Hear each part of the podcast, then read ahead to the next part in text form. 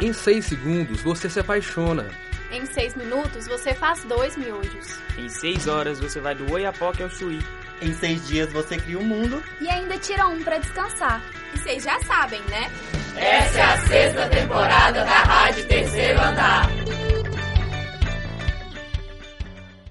Todo jovem que já passou pela época de vestibular já foi questionado se faria um dos três famosos cursos: medicina, direito ou engenharia. Antigamente, essa questão era ainda mais reforçada. Carreiras não tradicionais não costumavam ser bem vistas e a pressão da família e dos amigos sobre os vestibulandos era ainda mais forte do que é hoje. Apesar de os tempos terem mudado e hoje em dia graduações não convencionais serem bem mais aceitas e compreendidas socialmente, ainda há um estigma atribuído a certos cursos que saem um pouco mais da curva. Alguns exemplos são as graduações em Estudo de Gêneros e Diversidades na Universidade Federal da Bahia, Gerontologia na USP, Ciência e Tecnologia de Laticínios na UENG e a Licenciatura em Educação do Campo na UFMG. No programa de hoje, vamos conversar com a professora Lígia Dumont, coordenadora do curso de Biblioteconomia da UFMG, sobre graduações fora da caixa, a importância delas e como são vistas social e profissionalmente. É, primeiro, muito obrigada, Lígia, seja bem-vinda.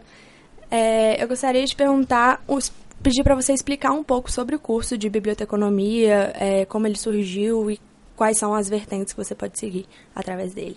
Bom, eu que agradeço essa chance de poder divulgar o curso que atualmente estou coordenando e também sou formada em biblioteconomia, professora dessa casa, né, da UFMG. Bem, esse curso, ele é até um dos mais antigos dentro da universidade. Ele vai fazer agora 70 anos. Ele está aqui desde 1950. Não, ele, ele existe desde 1950, já explicando. Ele primeiro pertenceu à Secretaria de Educação de Estado, mas em 60, na, fim da década de 50 início de 60, ele já foi anexado, né, foi incorporado ao UFMG. Então, é um curso é, de longevidade, ele é um curso já tradicional dentro da Universidade Federal de Minas Gerais, inclusive, né, ele tem uma, ele é uma é a escola, né, de ciência da informação que antes até se chamava escola de biblioteconomia. Então, ele tem um caminho longo aqui dentro da universidade.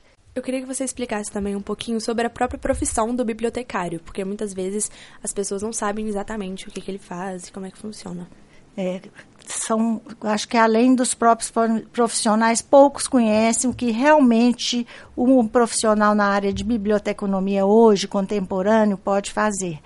A ideia, né, de, digamos, de antes da, do grande boom da tecnologia era até mais conhecida, porque o nome, né, biblioteconomia, bibliotecário, muito ligado a uma instituição, biblioteca, algo físico, né, uma casa, um palácio.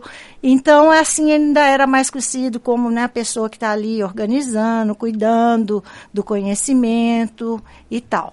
Mesmo assim, tida, né, como você disse, meio fora da curva dos atuais, é um pouco técnico. Ah, para quê? Às vezes estudar tanto para ficar cuidando de livros, pondo na prateleira, aqueles estigmas, estereótipos que toda até profissão, se olhar, também tem sempre um pouquinho.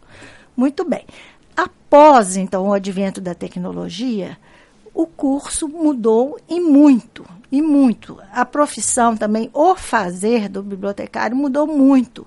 Isto que não está tão conhecido como antes é, dessa questão, né, dessa, das décadas de 70, que começaram a entrar as novas tecnologias e a informação. Né? Todo mundo pode imaginar um pouco por quê, não é? Então, a, a, uma biblioteca que antes você tinha que ir lá, que ela estava lá, tudo assim mais visível, palpável, hoje a, a informação está nas nuvens, está na, na, na, informação digital, ela pode estar em qualquer lugar, dentro de casa, no nosso quarto, dentro do carro, aonde a gente estiver, né, a gente tira o computador, tira, um, tira o, o celular, o celular né, faltou a palavra agora, uhum. e é, você tem acesso ao mundo, né? A informação do mundo. Então, é uma maravilha, uma maravilha. Mas quem que está, por exemplo, atrás do Google? Quem está atrás da, dessa organização, desse mundo, essa explosão de informação, né? É, é, claro que tem outros profissionais, mas inclusive o bibliotecário, porque ele sempre teve essa prática de organizar a informação. A informação no livro está ali Agora, como eram feitos catálogos, as listas, etc., né? então ele sempre teve essa prática de saber tirar de dentro do suporte informação dela, como ela estiver, o que ela e representá-la fora. Né? Uhum. Tinha que ter catálogo, tinha que ter lista, tinha que divulgar algo de alguma forma.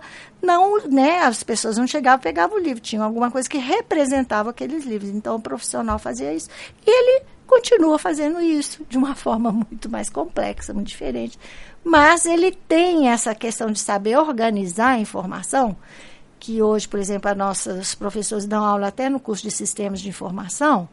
Essa ou hierarquização, ou outras formas de organizar, né, de, de ter uma uh, essa recuperar a informação não sendo o próprio a própria, né, já escrita, é do domínio do bibliotecário perfeitamente.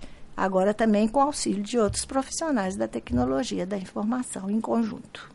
Bom, os motivos que fazem esses cursos não tão usuais serem instituídos nas universidades são diversos. Um deles é o econômico, na Unipampa, por exemplo, que fica no Rio Grande do Sul, a criação do bacharelado em Engenharia de Energias Renováveis e Ambiente veio da necessidade de formar profissionais para atuar nos parques eólicos que foram construídos no estado. Outro exemplo é o bacharelado em Enologia, ciência que estuda a produção e conservação do vinho, já que 90% da produção vinícola do país vem do Rio Grande do Sul. Às vezes, a demanda só pode ser percebida na prática. João Ricardo Vasconcelos Gama, diretor do Instituto de Biodiversidade e Florestas da Universidade Federal do Oeste do Pará, explicou a criação do curso de Agroecologia. Ele disse que na região norte, o engenheiro chega para fazer o inventário florestal e a população pergunta como faz para resolver o problema de um animal. Por isso, criaram um curso que mescla temas como agronomia e zootecnia. O profissional sai especializado em agricultura familiar. Então, é, pensando nesse surgimento do curso e quais demandas ele atende, como a, a biblioteconomia entra nisso e como as pessoas percebem a função do curso socialmente hoje. Porque às vezes a gente só ouve o nome, não sabe de onde ele veio, para que ele serve e acaba criando um estigma, um preconceito. É, o nosso curso eu acho que tem bastante esse estigma, né, de uma pessoa é, assim, do, do, que até as profissões mais femininas têm também, de certa forma, né? De que é uma profissão mais fácil, de que é uma profissão de mulheres, então é mais ligada à educação, ao lar, né? Então a biblioteconomia, ela entra nesse rol de disciplinas como a pedagogia, assistência social, de certa forma enfermagem, né?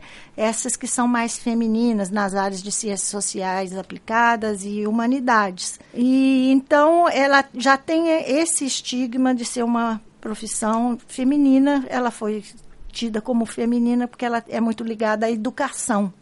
E agora com a comunicação, então, com essas novas tecnologias da comunicação, ela ela abriu até muito mais o seu leque. Realmente ela é muito usada na educação, não há dúvida, né? Estudar, né? O estudar na universidade ou nas escolas está é, ligado à educação. Mas a, a, um bibliotecário hoje ele pode trabalhar em qualquer lugar, qualquer lugar. Isso, isso que nós gostaríamos de divulgar mais na sociedade, que compreendessem isso, né? Porque a informação também está em qualquer lugar. Então, ele pode trabalhar numa firma de advocacia, ele pode trabalhar numa televisão, ele pode trabalhar numa rádio, ele pode trabalhar numa firma que vende pneus, catalogando, ele pode trabalhar numa firma de aviação. Todos esses lugares têm informação. E onde tem informação, não é só de estudo, pode estar um bibliotecário. Eu acho que essa é a faceta menos conhecida do profissional e que nós gostaríamos que a sociedade absorvesse mais. Então, quando o jovem chega na época de vestibular, muitas vezes ele se vê de face com os cursos que ele já tem em contato no dia a dia mesmo, né? Então, como eu disse, a medicina, o direito, a engenharia. Hoje em dia, é, o leque está um pouco mais aberto, por exemplo, o jornalismo, que é mais aceito, antes não era tanto. Mas esses cursos que são fora da curva, como a gente disse, às vezes nem chegam ao olhar do vestibulando. Então, ele nem fica sabendo que os cursos existem e, às vezes, eles atendem exatamente uma demanda do que o estudante é bom e do que ele gosta de fazer. E acaba que ele é, vai seguindo por outra carreira, outro curso, porque ele não sabe que tem a possibilidade de trabalhar com o que ele, ele realmente é bom e que ele realmente gosta. Então, como você acha que a gente pode fazer o estudante chegar até essa opção de abrir o olhar e se encontrar em cursos não convencionais, como você falou, de divulgar mais o trabalho do bibliotecário é, ou de ou qualquer outro profissional que fez esses cursos mais fora da curva? Nossa, isso não é, é é uma questão que o nosso curso já conversa né, entre nós, o núcleo docente estruturante, em todos já há alguns anos, essa preocupação, porque ela é muito complexa, né? Ela tem vários aspectos e, e todos ligados à cultura. Então, mudar uma cultura é muito, muito difícil, né? Ah, nós vamos sair, vamos divulgar nos cursinhos, vamos não sei o quê nós podemos conseguir alguma coisa, mas muito assim, local, especial. Então, eu acho que a grande questão e que realmente complexo para esses cursos que saem da curva é, é assim, tem que mudar a visão das pessoas. Né? Então, acho que é um trabalho mesmo que ele tem que ser massivo, a universidade tem que participar, as associações de classe têm que participar, é isso que nós pensamos. Os conselhos de classe, assim, em em conjunto, né, uma onda mais forte da profissão, e isso tem que ser em curto, médio e longo prazo. Tem que ter ações de curto, médio e longo prazo. A universidade, aqui no nosso exemplo, é, eu acho que ela, ela tem que avançar mais, que acho que ela diz assim, não, nosso papel aqui é ensinar, até agora divulgar, nós não temos condições, nós não temos aparelhos, não, não sei o quê. Eu acho que ela tem que fazer isso sim. Sabe? Ela tem que mais onde está o povo para ser escutada, né? Então, usar mais até os meios, né? Que nós, como nós estamos usando agora. Vamos divulgar, vamos, vamos falar, vamos fazer mais coisas mais organizadas, mais planejadas. Essa vai ser a semana do rádio. Então, nós vamos chamar alguns, o curso de, de biblioteconomia, vamos chamar o curso mesmo de jornalismo, né, de comunicação. Então, na uma, outra semana vai ser né, outro mês. Eu acho que a universidade tem que pensar isso. E um exemplo muito claro, Sofia, que eu vejo, porque eu já participo há três anos do, da Mostra das Profissões. A mostra das profissões é pra, exatamente com essa finalidade. Muito bem, a gente até mostra, faz um, né, aquele esforço danado de fazer lá, né, se a, aparecer na, na mostra das profissões os cursos, como você disse, medicina, aeronáutica, agora está né, tá mais em moda, mas medicina, como você disse, medicina, engenharia e direito, elas assim têm um auditório superlotado. Os nossos cursos da Rádio né, tem lá, né, algumas pessoas interessadas ali no, no início e outros porque seja talvez o curso possível de entrar dentro de uma universidade. Então, isso, assim, até machuca quem está tra trabalhando lá pelo curso, né?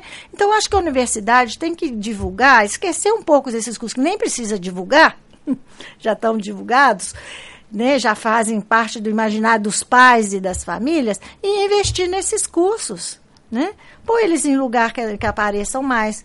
Chamar talvez pessoas de outras áreas para fazer grandes conferências para os alunos e não só, né, não deixar só mostrando cada sala é um cursinho assim, cada um dentro do seu quadrado. Eu acho que a universidade ter, deveria ter uma função muito mais agressiva nesse sentido já que ela diz que todos são iguais, todos são aceitos, todos, né, indígenas, é, pessoas especiais e todo esse tipo, e de todas as profissões têm que ser iguais aqui. Então, vamos tentar mais esse nivelar essa oferta, né, e, e mostrar o que cada profissão que está fora da curva faz que a sociedade não conhece. Pensando nesses preconceitos, nas reações realmente socialmente que acontecem, é, como foi ao longo da sua carreira e até hoje, quando você se apresenta e fala o que você faz de trabalho, é, como é a reação das pessoas, como era antes e como é hoje, que você é a coordenadora do curso, é. que é um, um cargo muito mais é, respeitado socialmente, é. digamos? Bom, eu não acho que mudou muito, não, viu, Sofia? Eu acho que sempre, apesar que eu acho que agora está até mais desconhecida porque tem novas fazeres dentro da profissão, né? Como eu disse, com as tecnologias da informação. É, é, sempre, mesmo antes, tinha assim: olha, não sabia que a profissão fazia isso tudo, olha que bom saber. Essa normalmente é a reação de pessoas é, vamos chamar normais, né, que não têm um contato direto com a profissão, que não trabalham dentro de uma universidade ou dentro de uma escola que já tem. E, aliás, até dentro aqui da universidade a gente escuta falar isso. Então, até hoje, esse tipo de fala, assim, até de espanto, né, ou assim, de desvelamento que quer da profissão, é muito, muito comum. É, para finalizar, Lígia, eu queria que você deixasse uma mensagem, qualquer recado que você quer dar sobre essas carreiras, sobre esses cursos ou sobre o próprio curso de biblioteconomia. É, como eu disse, a mudança, né? Eu acho que todos esses cursos, eles, é, eles anseiam por ter a sua cara mais conhecida, né? É, o que, que a gente pode fazer? Né? Que os profissionais que já estejam trabalhando na área mostrem, sejam mais, também mais agressivos no sentido de mostrar o que fazem, sejam mais reativos, não reativos, mas mais proativos, né, mostrando o que fazem, que às vezes ah, é muito comum se acomodar, né, num lugar que já estou satisfeito, tá bom assim, já me conhecem aqui.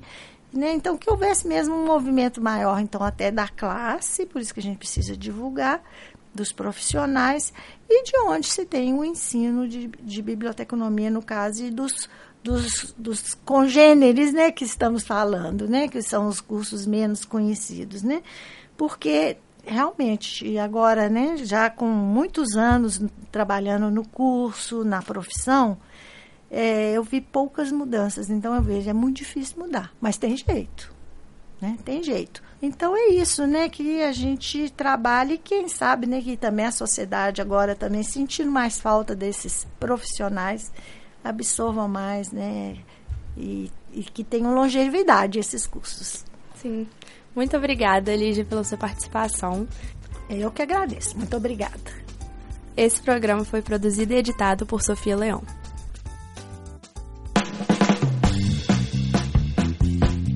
Você ouviu uma produção da sexta temporada da Rádio Terceiro Andar. Para ouvir esse e outros programas, acesse o site Rádio Terceiro Andar, ufmg.wordpress.com. Acompanhe a Rádio Terceiro Andar no Facebook e no Instagram. Projeto de ensino, pesquisa e extensão vinculado à disciplina de rádio jornalismo e mídias digitais. Departamento de Comunicação Social da UFMG. Trabalhos técnicos de Warlen Valadares e Frederico Pessoa. Coordenação geral, professora Sônia Pessoa.